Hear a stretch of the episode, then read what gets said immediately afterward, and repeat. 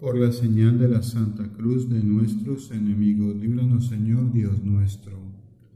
En el nombre del Padre, y del Hijo, y del Espíritu Santo. Amén.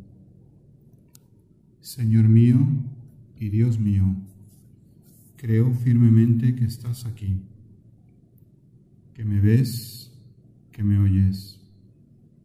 Te adoro con profunda reverencia Pido perdón de mis pecados y gracia para hacer con fruto este rato de oración. Madre mía Inmaculada, San José, mi Padre y Señor, Ángel de mi guarda, interceded por mí. Dice así el Evangelio de la misa de hoy domingo, vigésimo primero del tiempo ordinario, tomado de San Mateo, capítulo 16. En aquel tiempo, cuando Jesús llegó a la región de Cesarea de Filipo, hizo esta pregunta a sus discípulos. ¿Quién dice la gente que es el Hijo del Hombre? Ellos le respondieron, unos dicen que eres Juan el Bautista, otros que Elías, otros que Jeremías o alguno de los profetas.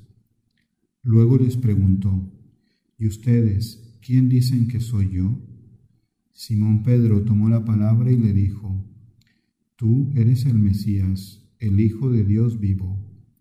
Jesús le dijo entonces, Dichoso tú, Simón, hijo de Juan, porque esto no te lo ha revelado ningún hombre, sino mi Padre que está en los cielos. Y yo te digo a ti que tú eres Pedro, y sobre esta piedra edificaré mi iglesia los poderes del infierno no prevalecerán sobre ella. Yo te daré las llaves del reino de los cielos. Todo lo que ates en la tierra quedará atado en el cielo, y todo lo que desates en la tierra quedará desatado en el cielo. Y les ordenó a sus discípulos que no dijeran a nadie que él era el Mesías. Hasta aquí el pasaje en el que vemos claramente cómo la Iglesia, nuestra Madre, ha sido fundada por Jesucristo, no por los hombres. En el credo, por ejemplo, decimos que ella es santa porque su fundador, el Señor, es santo. Y ya a lo largo de los evangelios vemos cómo Jesús va dando distintos pasos a lo largo de su vida pública con el fin de llevar a cabo esa fundación que llegará a formar un pueblo de bautizados, el cuerpo místico de Cristo. A este respecto, dirá San Pablo a los Efesios en su carta lo siguiente, Cristo amó a la iglesia y se entregó por ella para santificarla, purificándola mediante el lavado del agua con la palabra a fin de presentársela a sí mismo gloriosa, sin mancha o arruga o cosa semejante, sino santa e intachable. Fíjate cómo esto nos lleva a nosotros, este pasaje de Pablo a los Efesios nos lleva a ver las cosas, las situaciones, las personas con los ojos de Cristo, viendo cómo Él amaba a su iglesia nosotros también vamos a entender con su mente, vamos a querer con su voluntad, vamos a sentir con su corazón. Nada de lo que pasa es el fin, por más malo que parezca a los ojos de los hombres. ¿Cuántas veces el concepto de bueno o malo en nuestra sociedad es totalmente equivocado, distinto a la visión sobrenatural cristiana? Todo esto porque Cristo se encuentra en medio. De ahí nace para nosotros esa visión sobrenatural y esa confianza en la Iglesia. Nuestra Madre está para cumplir la voluntad de Dios Padre. Vemos cómo la Iglesia es una madre amorosa de todos sus hijos. Se preocupa de que todos lleguemos a la bienaventuranza eterna, hombres y mujeres, para esto nos da los sacramentos, para esto nos introduce en la vida de oración mediante la liturgia, mediante esas oraciones que se han consolidado a través de los siglos. ¿Por qué? Porque su fin es sobrenatural, continuar la obra de Cristo. La misión de la Iglesia de ninguna manera es de orden político, económico, social.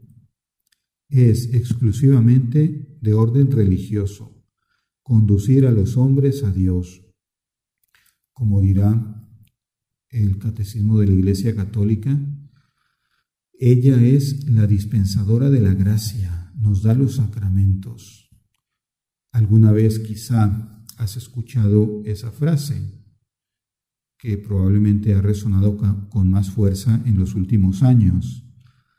Cristo sí, iglesia no. Cristo sí, iglesia no.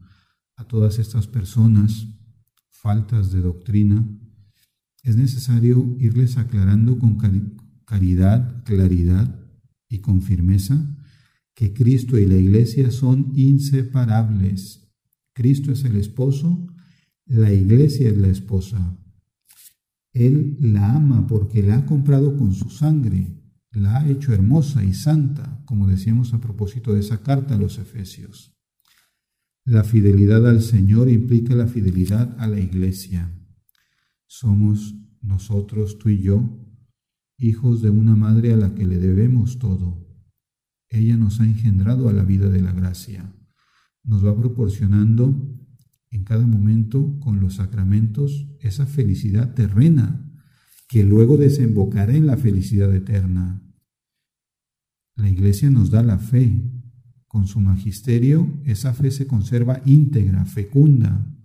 Nos da la caridad porque nos une en el amor.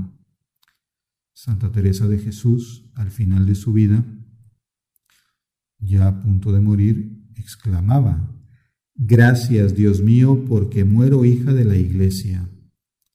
Ojalá podamos decir todos lo mismo al final de nuestra vida terrena. Morimos dentro de la Iglesia, ese pueblo de Dios en camino. Nosotros somos viatores.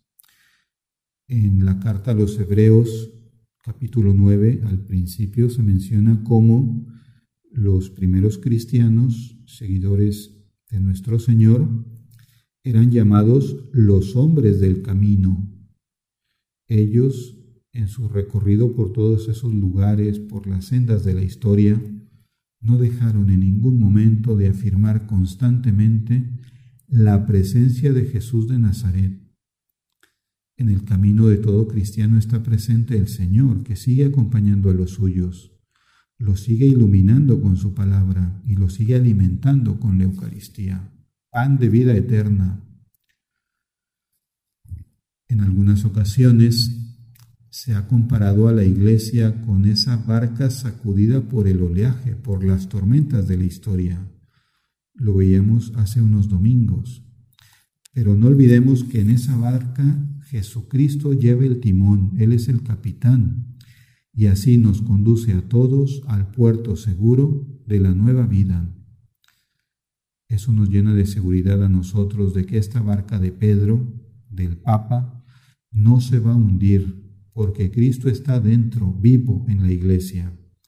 Por eso, como dice el Evangelio de hoy, las puertas del infierno no prevalecerán contra ella esa barca no se puede hundir, aunque a veces se vea zarandeada de un lado para otro. Esta ayuda del Señor hace que nuestra fe sea inquebrantable en medio de todas las tempestades, de todas las contingencias humanas.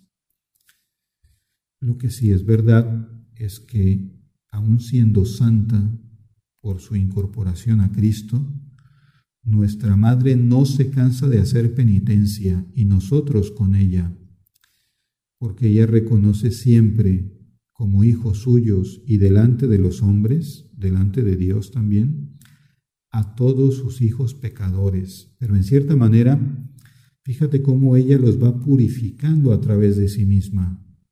De ahí que, aunque esté formada por miembros pecadores, se encarga de que nos lavemos, que nos hagamos santos. La historia detrás de la iglesia es una historia de santidad. ella pide perdón no por sus pecados o errores, que no los tiene, como decíamos, es limpia, santa, sin mancha, sin arruga, sino que pide perdón por los pecados de sus hijos, por los tuyos, por los míos, por los hombres de todos los tiempos. Y en esta línea, el Señor encargó las llaves de su iglesia a Pedro, esa es la razón por la cual queremos al romano pontífice, a los sucesores de Pedro, que son vicarios de Cristo. Hace dos días, el viernes 21, celebrábamos la memoria de un Papa Santo, Pío X. A lo largo de los siglos y sobre todo en estos últimos decenios, hemos tenido verdaderos santos guiando a la barca de Pedro, la barca de Jesús. Ahora tú y yo tenemos al Papa Francisco. Él es el sucesor de Pedro, de los apóstoles. Ello implica que recemos por él, por su persona e intenciones, con mucha frecuencia. Mientras más recemos, mejor. Además, él lo pide cada día en las audiencias que tiene. Recen por mí, no se cansa de decir, esa es su petición, recen por mí. Jesucristo, a lo largo de su vida en la tierra, fue formando a su iglesia con ojos de eternidad, no miraba para un tiempo, digamos, a corto plazo. Precisamente por eso eligió a Pedro, un sencillo pescador de Galilea que luego le negaría tres veces en poco tiempo. Aún viviendo Cristo, Pedro le negó, pero el Señor no se fijaba en eso, en lo temporal. El Señor miraba hacia el fin de los tiempos. Por eso tú y yo tenemos como una hermosa pasión el amor al Papa, porque en él vemos a Cristo. Nuestro amor a la Iglesia, nuestra Madre, nos lleva a identificarnos con lo que dice el Papa, a quererlo con cariño de hijos nos lleva a rezar por sus intenciones mensuales, que ordinariamente aparecerán en la parte trasera de los misales mensuales. Por ejemplo, en agosto nos ha pedido tener especialmente presente en las oraciones a todas las personas que trabajan y viven del mar y a sus familias, a los pescadores, a los marineros. Pues esas preocupaciones podemos hacerlas también nuestras del mismo modo, vamos poniendo esos medios para conocer, vivir y difundir sus enseñanzas, sus cartas encíclicas, sus mensajes, sus cartas pastorales. Queremos hacer eco de todo lo que dice ahí, de la doctrina que el Papa propone.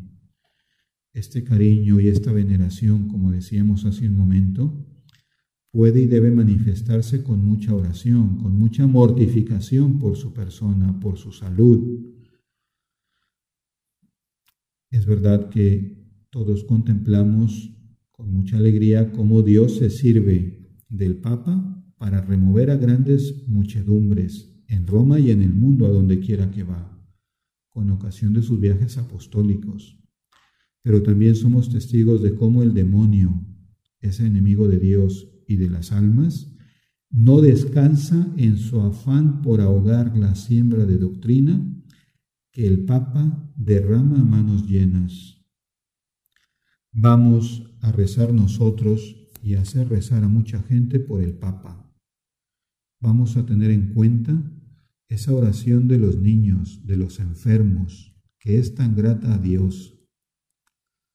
San José María Escriba decía que en esta tierra él tenía tres grandes amores y lo recomendaba a sus hijas y a sus hijos, Jesucristo, la Virgen y el Papa.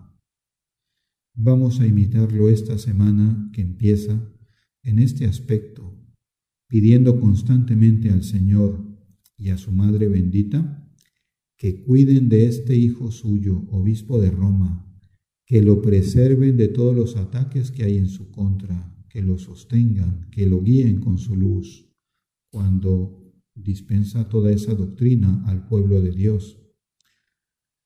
Celebrábamos ayer la memoria de Santa María Reina. Vamos a pedirle a ella ahora, que es también Madre de la Iglesia y Reina del mundo, que nos ayude a ser buenos hijos de la Iglesia y buenos hijos del Papa.